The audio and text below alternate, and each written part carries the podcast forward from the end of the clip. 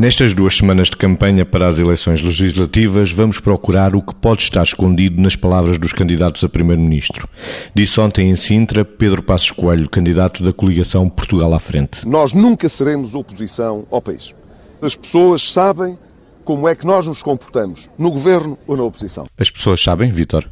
A questão é, independentemente das pessoas saberem ou não, acho que os políticos nesta, neste, neste jogo de palavras e nesta, nesta necessidade de colocarem-se um debates em qualquer coisa que dizem, o conteúdo perde-se porque as pessoas querem, os políticos querem emprestar uma forma aqui, como neste caso. E então o que está em causa é, muitas vezes, quando nós dizemos a alguém as pessoas sabem, nós provavelmente podemos estar a esconder uma coisa que fizemos e que não, não queremos que as pessoas tenham consciência dela, ou uma coisa que podemos fazer e que as pessoas também fiquem com as defesas mais baixas em relação a essa coisa. Por isso é que muitas vezes nos transformamos em intermediários dos outros para, no fundo, camuflar isso. Quando nós dizemos as pessoas sabem, ninguém nos mandatou para saber acerca desse assunto. As pessoas é que sabem o que sabem. Quando nós precisamos de nos utilizar utilizarmos como intermediários, aí temos de ter alguma atenção, porque muitas vezes podemos estar a camuflar algo que foi feito e que não queremos verdadeiramente que as pessoas saibam, ou algo que queremos fazer e que eventualmente não queremos que as pessoas tenham consciência disso. Por isso é que evocamos muitas vezes as pessoas sabem podem contar comigo. É utilizar os, as pessoas como intermediários daquilo que é a nossa honra. A nossa honra é a nossa honra. O que as pessoas sabem é o que as pessoas sabem.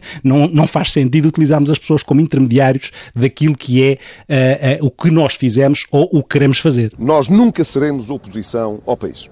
As pessoas sabem como é que nós nos comportamos, no governo ou na oposição. Margarida. A primeiro que tudo deixar claro que isto não é um comentário obviamente político, isto é um comentário de atitudes, pelo menos, enfim, pela minha parte, obviamente nunca comentei política, nem me sinto capaz de o fazer.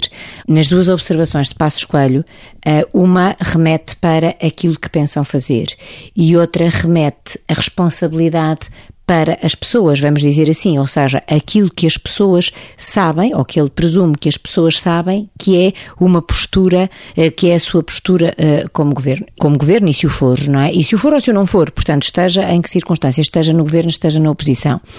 Toda a reflexão que nós devemos fazer no meio disto tudo tem que ser uma reflexão e um desafio de maturidade, porque na minha perspectiva não é propaganda, nós sabemos que é, que é a campanha eleitoral Muitas vezes muda mentes, muda decisões, eh, muda perspectivas e muda os caminhos que as pessoas pensam percorrer até chegar à urna do voto.